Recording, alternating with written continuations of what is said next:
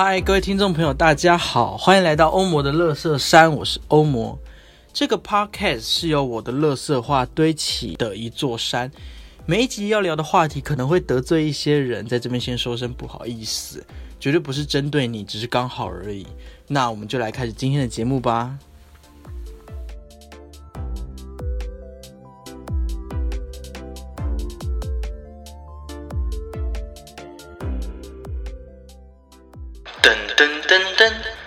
商服务时间。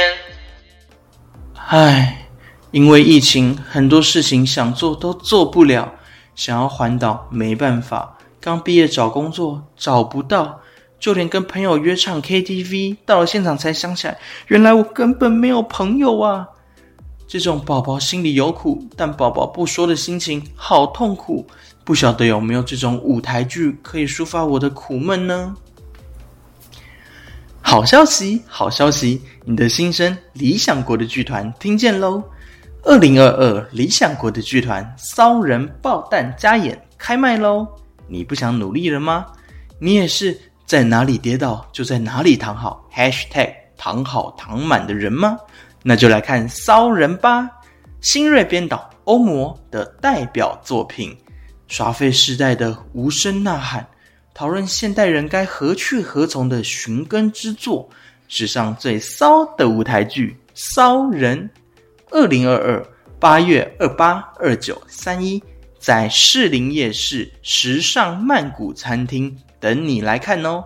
另外，购票时选择内行骚人，并输入大写的英文字 S A O S A O 骚，就可以获得专属优惠哦。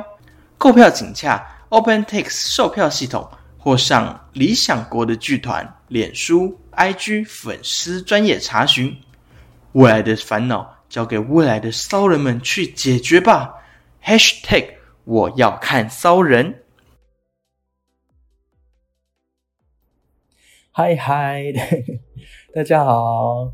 大家应该从一开始就来一个广告哈，没错，嗯，我就是我欧魔本人的新戏理想国的剧团，然后在二零就是在今年的八月二八二九三一，然后要演出骚人啦，所以今天呢，我们就来聊聊骚人，但是，嗯，只聊骚人好像蛮无聊的，所以我们今天呃骚人就把它丢到很后面，很后面再聊，因为其实。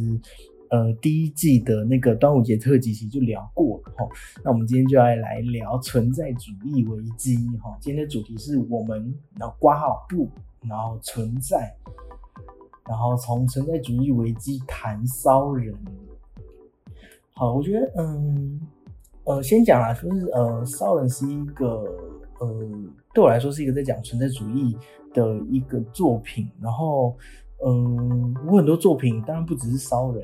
我大部分作品 都在谈存在主义，可能可能这件事情对我的感受很深吧。我不知道对听众朋友的感受是不是这样？就是，嗯，应该在都市或者是说在现代这个资讯爆炸的呃社会之下，应该或多或少大家都会开始觉得，哎，好像这个社会少了我。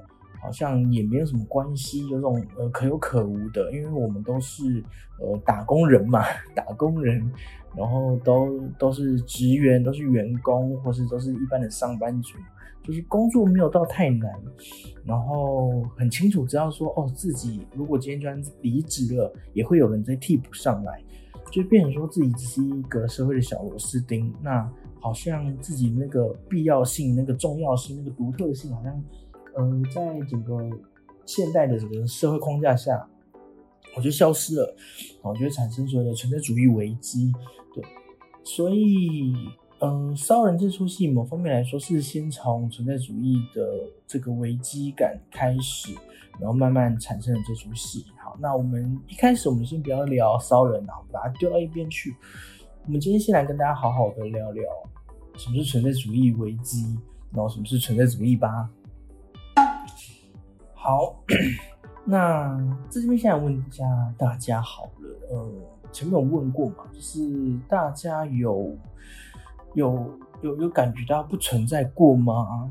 那又是什么时候感觉到自己不存在，或者什么时候感觉到自己存在呢？嗯，我呃，我之前有看过一个说法，然后是在那个二零一九年的时候，台北艺术节的时候，然后那一年的主题叫做“我们”，然后没，然后那个没是挂号起来的，叫做“我们没有认同”，对。然后那届的时候，我去听策展人在聊，说他们呃在讲台北艺术节为什么那一届的二零一九年主题要做要叫做我们没有认同。策展策展人说，嗯，他觉得台北是一个很爱定义自我的城市，就是台北人很喜欢定义说，哦我是谁，哦我是文青，或是哦我是假文青，哦我哦你们不是文青，我才是文青。又或者说，大家很常说，哦，现在文青的词已经被用到烂了，呃，或者说自己文青的人根本就不是文青，然后就会开始分类出很多主流、非主流，然后或者是我是听团仔，然后我是艺文界的人，或是哦你不是听团仔，或是呃怎样的呃团才叫做听团仔，然后怎样的规模才可以被称为听团仔？我只是拿这些做举例啦，所以就是。嗯，车展人觉得台北是一个很有趣的城市，台北人非常的爱问说什么是台北。我觉得这件事情从一九九五年的时候就开始，因为我我自己很喜欢一本书叫做《伤心咖啡店之歌》，那里面的女主角也在问说什么是自由，什么是台北。所以，嗯嗯，我觉得从那个时候开始。嗯，我啦，从我的感受上，当然可能从上个世纪十九世纪就已经有人开始感受到存在主义危机。但至少从我我自己的个人经验开始出发，我是大概是二零一九年那阵子，哎，开始慢慢觉得好像真的是这么一回事哦。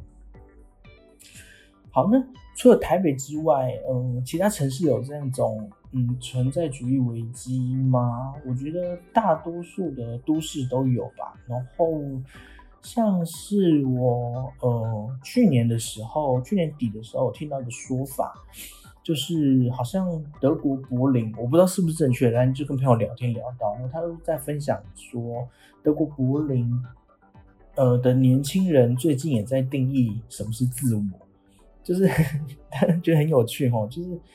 柏林是一个非常嗯嗯，都是一个艺术家很喜欢去的城市。为什么呢？因为大家很常会说柏林没有秩序，柏林没有极限，柏林是一个非主流的城市。就是因为它真的太多元了，然后太多有趣的事情都在发生了。但是就变成说柏林是非主流，应该不是说嗯，不能说非主流，应该是无主流的城市。所以每个人都在找寻说，那什么是柏林？就变说有太多选择了，然后柏林太多可能性了，然后反而变得，嗯，什么都是柏林，那什么也都不是柏林，变成是一个无主流的城市。所以柏林的年轻人也在定义自我。那这件事情我不敢保证说是是不是真的这样，但我那时候听到是这样的。欢迎如果柏林人 有在听我这个 p a r t y 节目的话。呃，可以联络我，那我们可以来聊聊这样。对，所以，嗯，存在主义危机原则上就是从这样子的情绪开始出发，就是找不到自我的定义，找不到存在的定义，然后就会开始怀疑自己存在。好，那我们再聊聊。嗯，存在主义危机的事情好了，我们再把它讲的更详细一点。所以，我们今天就要问的是，嗯，我们要怎么成为我自己？就是我要怎么定义我是谁？啊，就是因为因为我们想有存在主义危机，就是我们不知道自己是谁嘛，我们感觉不到自己存在，所以才有危机。哦，对，这样，所以，呃。一般人或是大部分人就会开始问自己这件事情，说那我是谁？然后就开始找定义。那就回到我们上一趴嘛，台北是一个呃很爱找定义的地方。好，我们今天就来呃跟着存在主义危机来帮大家梳理一下整个的过程。好，我们就开始找定义，然后我们就开始发现说，什么是定义，然后我们要如何定义自己。然后我们就开始发现说，定义自己是一件非常困难的事情。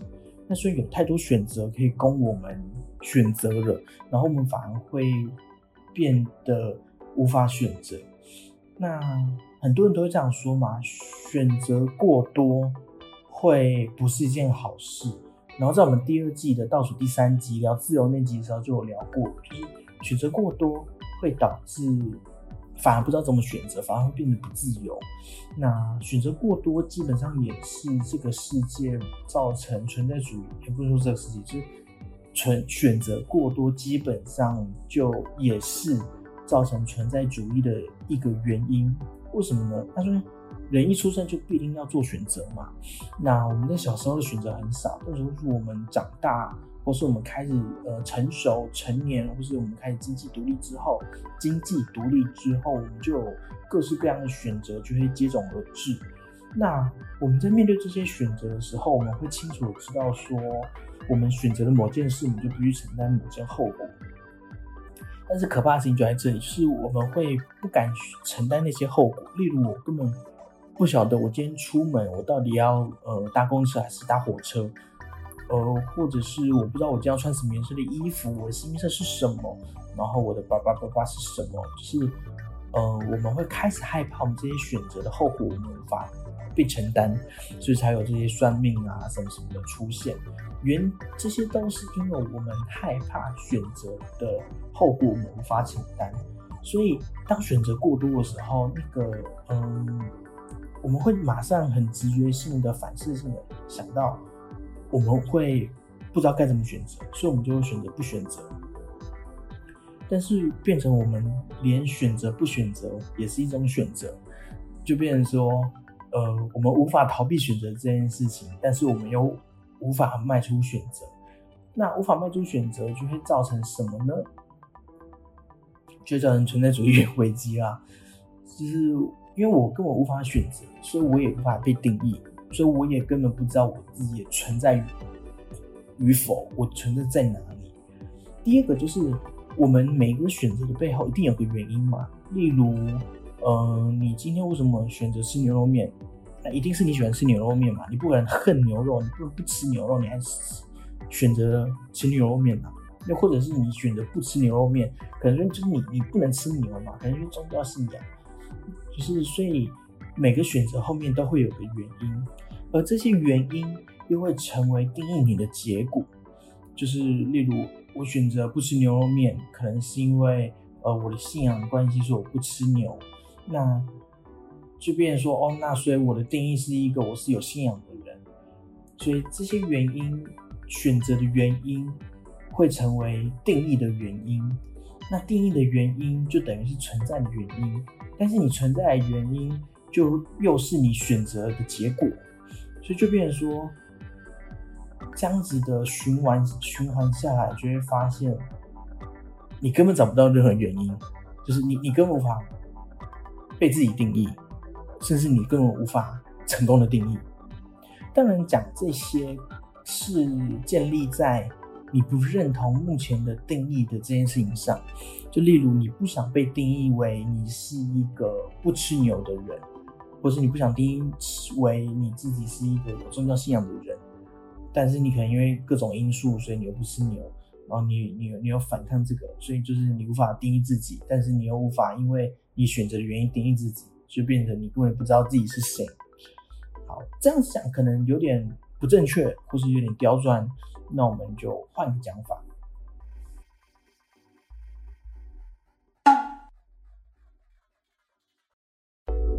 再来就是定义这件事情是追求所谓的普遍性，普遍性就是，呃，就是大家都这样。例如我定义，呃，书是由纸做成的，好，所以就变成说，不是用纸做成的就不能叫做书。好，这就是一个很标准的定义嘛。我们翻词典的时候。一定要所有东西都符合那个定义，才能被认同是那个东西嘛？所以定义追求的是一个普遍性，是一个大家都能够接受的，然后都说得通的，我们会被称作定义。好，那这件事情对于存在主义危机有什么样的问题呢？好，就假如我定义我自己好了，好，假如我说我是一个男生，但是很多人都是男生啊，所以就变成说，呃，这件事情就会上升成一个普遍性，所以就变成说，男生这件事情不能代表我，所以我定义自己是个男生的这件事情，就是男生是我的存在嘛，就变成不是，我无法被定义。就假如我今天跟别人介绍的时候，我说哦，我是某某公司的员工，就变成说我的这个定义是因为我附属在某某公司之下，我是他的员工。那如果假如今天呃我不是那个某某公司了，那这个衣服就没了，所以就变成说这个东西也不能代表我，也不能定义我，所以就变成说我们在找定义的时候。很多事情会变成，会最后会上升成一种普遍性。例如，我是一个听团仔，可是听团仔那么多，又无法正确我到底是哪个听团仔。我们就会新增很多很多的细节，可是这些新新增的细节，新增到最后，我们依然无法找到一个那个独特性，因为定义的本身是追求普遍性，而不是独特性。就就变说，你永远你永远无法完整的定义出一个独立的自我。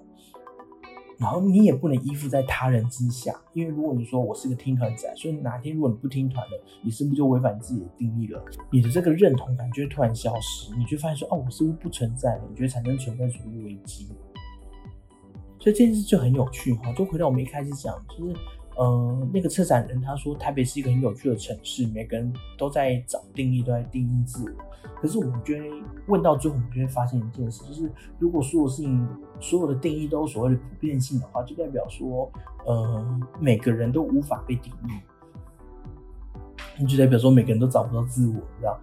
然后，嗯，这件事就要再聊到所谓的主体性，就是人是一个主体性存在，就是。我们是一个主体性的存在，这句话有点像废话。但我们今天，我们来解释一下主体性是什么好了。就是自我是从客观世界交互感受的过程中而产生出来的，所以我们要怎么成为我？我们是跟我们的客观世界，是跟我们外在世界交互感受的过程中，我会才会慢慢确定说，哦。我是我，而我不是他。所以，当一个人不是什么，比一个人是什么更重要。哦，可以可以理解我意思吗？所以这件事情就跟我们存在主义危机为什么会产生，就会产生一个很大的原因了。就变成说，每个人的主体性，我会觉得是我，并不是因为我定义了我是谁，而是我不是谁比我是谁更重要。但是我们又在都在找定义，你懂我意思吗？所以就这件事情是很多人没有认知到的，就是我们必须先知道我们不是什么，我们才可以确定到我们是什么。但是很多人会反而是会想要知道是我是什么，但最后会找不到我是什么。所以这边很有趣的是，我们都渴望被归类，就是成为某一种群体。就是这样会有安全感的啊，这样会有呃在在一起，或者是会有陪伴感，可是又不想被归类，就是我们想拥有自我，想拥有主体性，所以在这个很矛盾的过程中，就会开始产生存在主义危机，那搞到最后，我们无法选择，找不到自我定义，我们也变得不存在。好的，所以我们就聊完了存在主义的第一个原因，第一个原因啊。好，第二个原因我们等下再讲。我们先来进一段广告。噔噔噔噔，工商服务时间。想要用一个包包满足每天出勤上下班、周末出游啪啪走吗？Freestone 推出了 Brief Bag 双面变形包。是每天上班的公事包，同时也能是快速变形、双倍容量的后背包，让你随时计划赶上变化。Freestone 是台湾在地新创设计团队，身为收纳狂的设计师，在 Brief Bag 上面变形包内，针对各式物品设计了不同的空间口袋。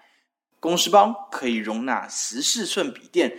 平板、iPad、文具、行动电源、钥匙、手机、钱包等随身小物，都可以有自己的专属隔间分层收纳，每个人都可以简单收拾到整整齐齐，好拿好放，不再东翻西找。如果临时想要装更多东西怎么办？不用担心，只要两个步骤，公事包立刻变身成二十公升厚背包。不论是去便利商店领包裹，下班到超市采买物品，还是来趟说走就走的周末小旅行，Brief Pack 双面变形包让你轻松装更多。好消息，心动的朋友有福啦！Freestone 跟理想国的剧团有独家合作，在 Freestone 的 Pinko 商店上购买上班族最佳队友 Brief Pack 双面变形包。结账时输入大写的英文字母 S A O 六零零 SAO 六百，即可享有六百元折扣优惠。省下来的六百元，刚好可以买一张二零二二理想国的剧团骚人爆弹加演的门票一张，一举两得。心动的朋友们，赶快手刀下定吧！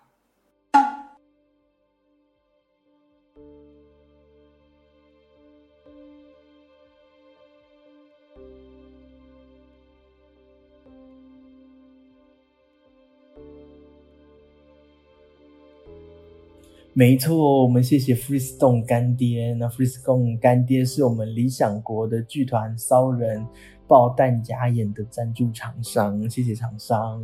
然后我们这边，我这边真的真心推荐，就是呃，Freestone 的包包是真的很好看，而且也很实用，因为它现在寄来我家了，然后我用了，其实是真的很开心，然后很喜欢，所以。然后 f i s t o n 也很好的是有提供我们优惠代码嘛，刚才广告上面有讲，就是有六百元的折扣码，我觉得六百元真的是折很多，然后折下来六百元刚好可以看出烧人戏，所以这边推荐给大家。好，那我们就来聊聊存在主义的第二个原因。嗯，我觉得第二个原因就蛮好理解的，就是我们很常会对生命感到无意义。对于生活感到荒谬感，就是我们在上一集，就是第二季的最后一集叫死亡那集就有聊到嘛，就是我们生命的尽头就是死亡，就是我们人终将一死，我们的生命，呃，我们所作所为，我在几万年后的未来都会变得毫无意义，就是我们终将会死亡，所以在，呃，在。在这个过程中，我们做了每件事情，或是对比宇宙的宏大，我们人类实在是太渺小了，就变成说我们是一个毫无意义的存在，并且，并且我们就像薛西佛斯一样，我们每天做着呃反复枯燥的生活，然后生活的重担把我们压得喘不过去，我们就会产生某种异化的感觉。呃，这个异化是指异质化，就是我们会感觉不到，呃，外在世界或是我们生活、我们工作对我们的意义何在，就会回到那个毫无意义的感觉。然后我们也感觉说，我们就是一个小螺丝钉，我们随时都可以被取代。所以我现在在做这个事情是可被取代的，这种可被取代的感觉，也是某种无意义，然后也是对于生活感觉到那种很荒谬，就是。我现在到底在干嘛？为什么要浪费时间做这些我根本不感觉、不感受、呃不感兴趣的事情？然后就会产生那种巨大的荒谬感，呃，就会让我们产生第二波的存在主义危机。好了，我说我们聊完了存在主义危机，我们今天就要聊聊说我们到底要如何才能呃对抗这个存在主义危机？然后我们这边也来讲讲。什么是存在主义？好了，甚至我们可以必须先了解存在到底是什么，我们要如何定义存在，我们才可以去对抗这一切嘛？我们才可以呃活得比较踏实跟扎实。好，那我们今天就来讲一个哲学家叫沙特。那沙特说，存在先于本质。除了人本身之外，没有先天决定的道德或灵魂。道德和灵魂都是人在生存中所创造的。意思就是说，人没有义务遵守某个道德标准或宗教信仰，却有选择的自由。当我们评价一个人时，要评价他的，要评价的是他的行为，而不是他的身份。因为人的本质是透过行为被定义的，人就是他行为的总和。这句话意思是说，我们是先存在，我们才感受到所谓的道德观，或者我们才感到所谓的灵魂。不是说我们先有灵魂才说哦，我们存在，因为我们有灵魂。应该是反过来说，因为我们的人的本质，我们的灵魂，我们的这种道德观，我们的这种呃人性本善、人性本恶的这种定义，那种呃想要先定义灵魂的。行为基本上是错的，因为我们是透过行为才被定义，我们不能因为有了行为，然后反过来去定义我们的本质，这是这是一个呃逻辑上的谬误。所以人就是他行为的总和，就是我们做过什么，就等于我们存在。好，所以这句这件事情，嗯，大家应该可以很好理解吧？就是。不是我们是谁，不是我是某某公司的员工，不是我是男生，不是我是什么什么什么，而是我做什么，我才是我，我去做的这件这件事情本身就是存在的，而不是我去问我是谁，我为什么要做。好我们必须先把这件事情给确立下来，我们才有办法对抗上面所说的存在主义危机。吼，因为存在主义危机就是不断的去问说，我做这件事情的原因是什么？要先找到定义。但今天沙特告诉我们说，错错错，我们先做，再说那些定义跟他妈的一点不重要。我们必须先去做这件事情，我们不应该一直回头去问那个本质，问本质的本身就是一个错误的。逻辑谬误，我们必须先去做这件事情，我们才能去了解说我是谁，我的行为等于我的总和，而不是我去做这件事情的原因才等于我。哦，所以我们必须先让存在主义危机就是呃打断在这边，我们不能往回想。好，所以这边就会问你一个问题，就是所以行为就等于存在吗？因为这样子好像还是没有解释。呃，定义的问题啊，因为还是也是还是没有，就是我们存在危机的第二个问题就来了嘛，就是我们还是有所有的选择，我们选择之前还是有个原因啊，那那那个原因总总得要有吧？那那如果我找不到原因，我什么都不选择，我我又不想要让自己那么废，然后我还是很害怕我选择后的后果无法承担，就这一切都还是存在，所以行为本身是存在。但是，那个行为之前还是有个动因，还是有个原因，但那个东西我找不到。那我们该如何定义自己存在？所以，哎，沙特讲的很好，but 来了，存在主义危机又来了，又又是我们慢慢的习过来了，我们又感觉到说，哎，那我们到底该怎么办？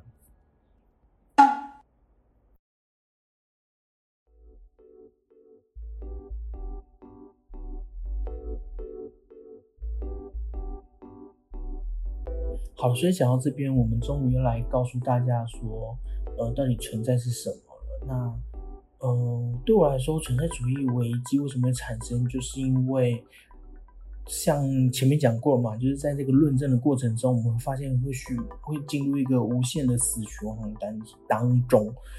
但是这就代表说，我们是不是根本就不了解什么是存在？我们不了解存在的定义，嗯。好，所以那存在到底是什么？如果不是定义我是谁的话，那是什么？那我现在讲这个答案是我认为最好的，然后我不敢说它是百分之百的真理哈，我自己不敢说，但但但对我来说，对它就是真理。好，那我现在讲了，嗯，存在即是被感知。对我来说啊，对我来说，存在即是被感知。什么意思呢？所以感受这件事情就是存在吗？嗯，这样讲也可能有点模糊。我再我再换个讲法，是中介世界这件事情就是存在本身。好，中介世界这件事情就是存在本身。什么意思呢？嗯，就是我们我们人类有非常非常厉害的一个能力，就是我们可以去中介这个世界。并不是世界创造了我们的，是我们人类可以创造出世界。好，这个创造出世界，并不是指我们可以，嗯，造出那种物理性的世界，不是这样子，而是我们可以在我们的脑中去创造出一个属于自己感受上，或属于自己理智上的，呃的的一个世界。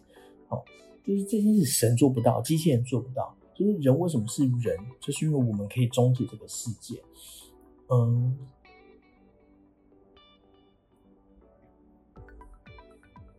中介这个词，大家一定非常的陌生，就是那个中介，中介就是在那个中间那个桥梁，就是中介，人可以去中介这个世界，什么意思呢？就是，嗯，假如今天我们给一个机器人，嗯，去做一个人脸辨识系统，那我们我们把一个抹布，我们会把一个石头。就是我们把任何一个长得很像人脸的东西，当是给机器人去判读，机器人可能会判读不出来。就我我们去用一个呃羊毛毡去粘出一个很像人脸的东西，机器人可能会判定错误，会说：“哎，它就是人脸。”但事实上它不是。嗯，就是就是我就是机器人，它做不到很完整的。呃，中介这个世界，但是人类可以，就是我们可以去思考某一件事情，或是我们可以去发现某一件事情跟某一件事情竟然是有关联，或者它可能毫无关联，但是我们可以去把它串成某个关联。这件事情就是我们呃人才做得到的事情，就是我们存在的本身，就是我们在中介这个世界，中介世界就是存在的这个。呃，定义这这，嗯，这个逻辑就很完美的打破我们存在主义危机讲的第一个事情，就是那个论证循环。因为定义永远是终点，但是中介世界永远是过程。就变成说我今天在不断的中介是永无止境的，所以我会永无止境的存在。但是定义定义到结束的时候，我们就不存在。例如，我现在定义说我是一个男生，我是一个听团仔，定义完之后。我就随时可能会被消失，但是中介永远不会消失，因为在你活着的过程中，在你呼吸的过程中，甚至在你选择我要不要选择的那个过程中，你都在存在，你都在中介这个世界。你在看到某件事情，看牛肉面还是炒饭，你到底要吃哪一个？然后那个过程就是存在本身，而不是我在想说我为什么要选择的那个背后的逻辑。那个背后逻辑是是一个死循环，是一个无法被定义的一个呃的终点。不能无法被定义终点，反正那个那个我们在思考的那个呃源头，它是就是一个终点，或是它是一个死循环。我们要思考的是，或者我们要感受存在，就是我们在感受本身。但单单只说感受又不太很正确，因为任何人都有感受，可是我们还是会感受我们自己不存在。所以是我们在思考，我们在感受我们不存在的那个中间的中介过程。可以理解我要说什么吗？就是我可以感受很痒，可是痒跟嗯痒跟某个事情跟毛茸茸的东西，或是我看到羽毛就觉得很痒，即便我根本羽毛根本没有碰到我，又或者是说我今天突然感受到恐惧，或是我今天呃看到呃突然月食来了或日食来了，我们就说是神明降下的刑罚，这两个之间没有任何关联，但是我们因为我们都外在世界的。中介而产生的自我的世界，所以在这个过程中，人就存在了。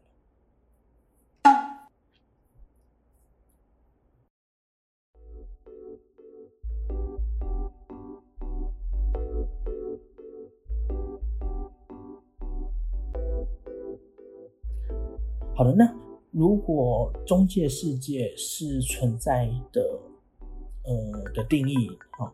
那能不能打破存在主义危机的第二个，就是对于呃人生的呃无意义以及生活的荒谬感呢？哦，答案是可以的，哈，答案是完全可以的。我们为什么会觉得人生无意义跟荒谬感呢？就是我们生活在不是我们制定的制度底下。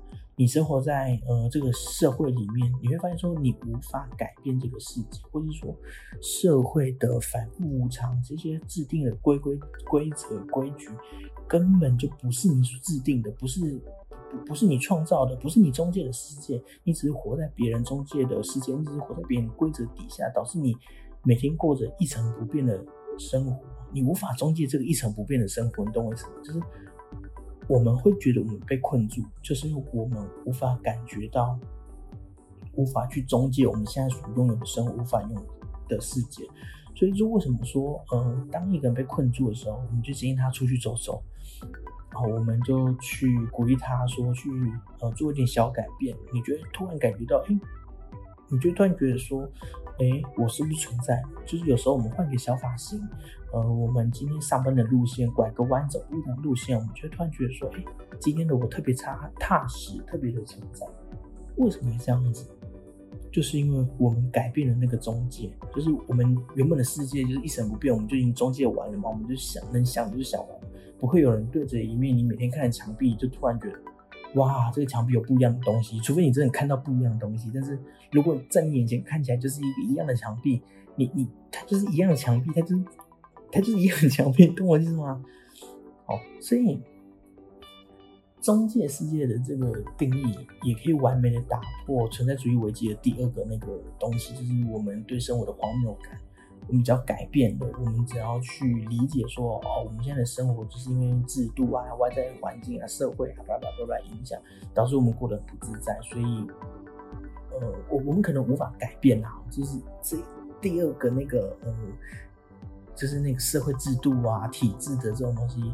我们在现行行为上面可能无法改变，可是我们在思想上可以必须理解。好，懂我意思吗？其实我们在思想上必须理解，说好是因为这个原因导致我诞生了存在主义危机，但是我可以透过中介世界的这个解释，去努力的让这个危机消除。所以，嗯，在我们的呃那个上一集哈，就是死亡那集就有讲到嘛。嗯，卡缪就认为说，拼命的去帮助他人，或者是燃烧生命，好，就是拼命的去做，努力的去做，就是战胜这种战胜死亡、战胜这种生活荒谬感的唯一方法。那我这边就要推翻卡缪了，我要推翻我上一集说的话，我会说不进来，不进来。哦，当然他说我是对的。就就是对我来说啊，我的定义在我在我的世界观里面，他说我是对的，但是不进来的原因是因为，嗯，拼命的去做这件事情，也可以把它解释为说，拼命的去终结这个世界。所以上一集是，所以上一节结论是我们要去拼命去做嘛，然后我们才可以对抗生活，我们才可以对抗生命的荒谬感。嗯，与荒谬感奋斗，嗯，去做努力奋斗本身就是生命的意义嘛？对，上集这样说。那如果我们自己用中介的角的角度来说的话，奋斗这样说法是没错。如果用中介角度来说，就是我们去中介去做，去感受，去嗯，那个中介就是因为人是不断在中介的。然后，除非你停止中介，你才会感觉无意义。所以，就是不断的去做本身，就是意义本身，就是存在。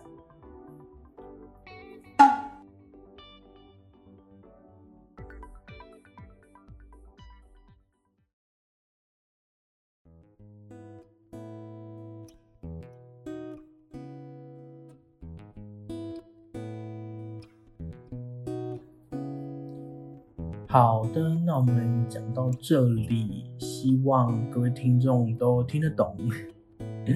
好，谢谢谢谢大家听到这边。那接下来我们要讲什么呢？就是来简单讲一下《骚人》这出戏在干嘛啦。好，《骚人》这出戏呢，故事大纲就是有一个女孩，她无以名状的心情不好。然后有一个天使就出现来拯救她，那天使就陪她一起唱歌、跳舞、环岛、拜拜，一个然后一起大哭大笑的一个小故事，一个小品。那为什么这出戏叫骚人呢？我们必须先解释“骚”这个意思。好，那古代的骚是忧郁的意思，像是骚人墨客指就是墨客是读书人嘛，所以骚人墨客就是忧郁的读书人。那屈原的《离骚》也是指说希望可以离开忧郁的意思。那现代呢的骚的话。我们会说一个人很骚包，或者一个人很闷骚，我们就是在指说这个人，呃，表面看起来，呃，什么都不说话，白白净净的，可是内心可能波涛汹涌，可能是一只小野猫，我想要把把你吃掉，我们就说哦，这个人很骚包啊，原来私底下话这么多，表面上都不讲。所以，我们就可以说，骚这个呃行为是一种表面不作为，但内心波涛汹涌，就是内心作为的一个状态。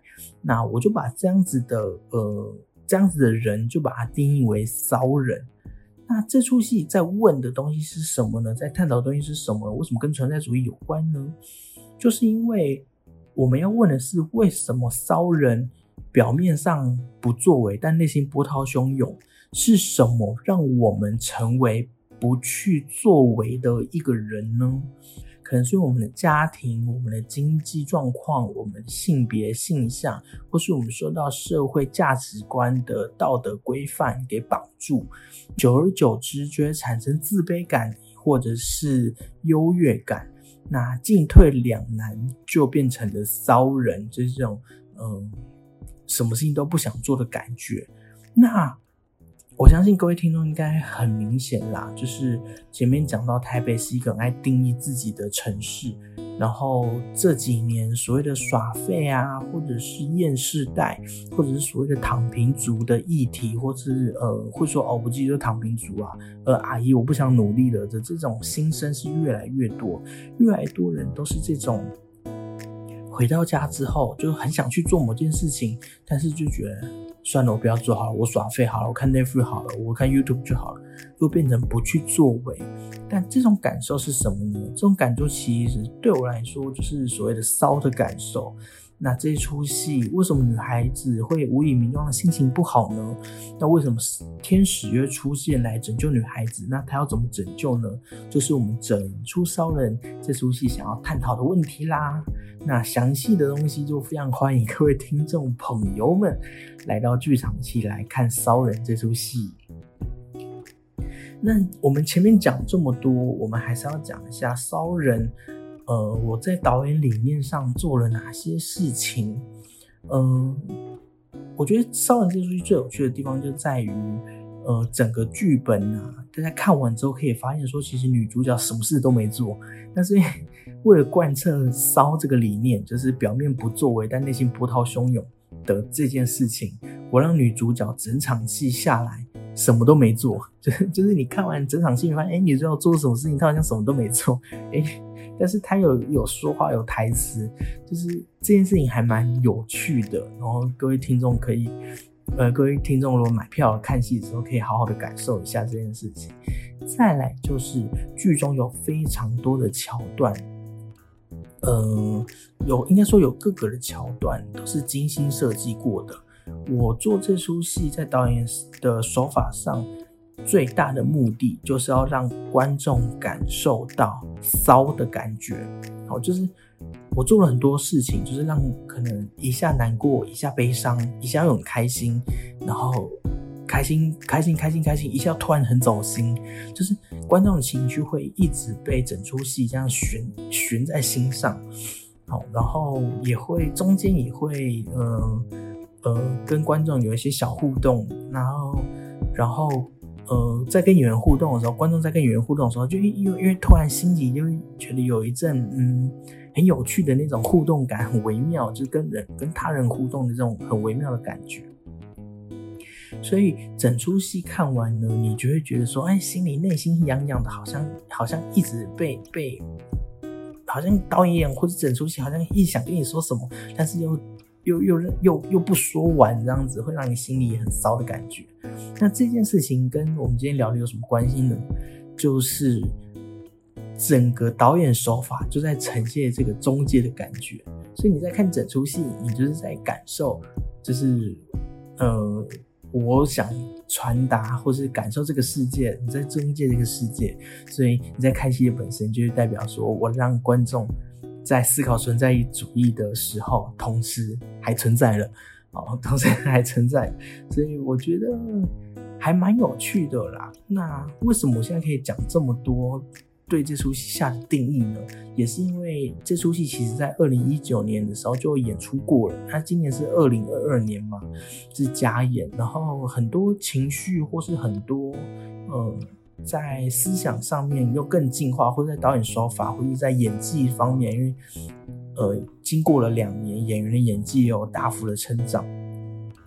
嗯，所以我只想说，整出戏我个人是非常的期待，然后它也它也进化了，然后我在今年这个二零二二的版本，也相信整出戏会更好看，然后强烈的推荐大家来看。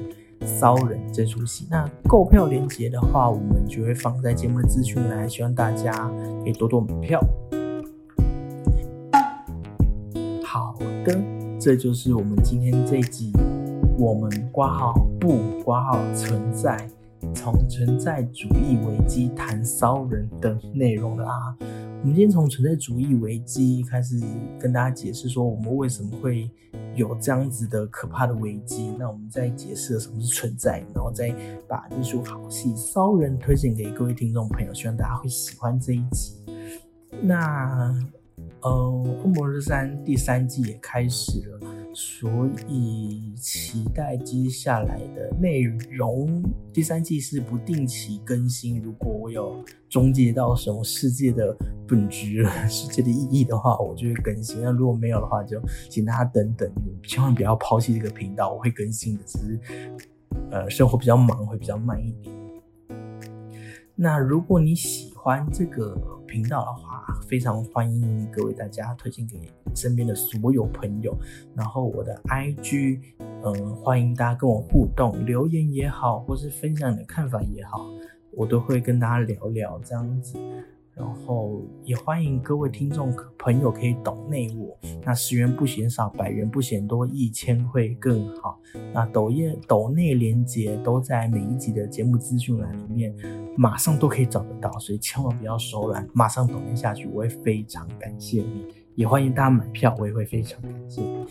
那最后是，如果其他节目听到了，或是呃有任何公家单位或者是任何单位想要找我去演讲聊聊，呃，不管是哲学，或者是我自己是一个剧场导演聊聊剧场，呃，我自己也是一个编剧聊聊创作聊聊编剧，都可以，非常欢迎跟大家一起合作。那么就是我们《欧魔六三》第三季的第一集啦，希望大家会喜欢。那我们下期再见喽，拜拜。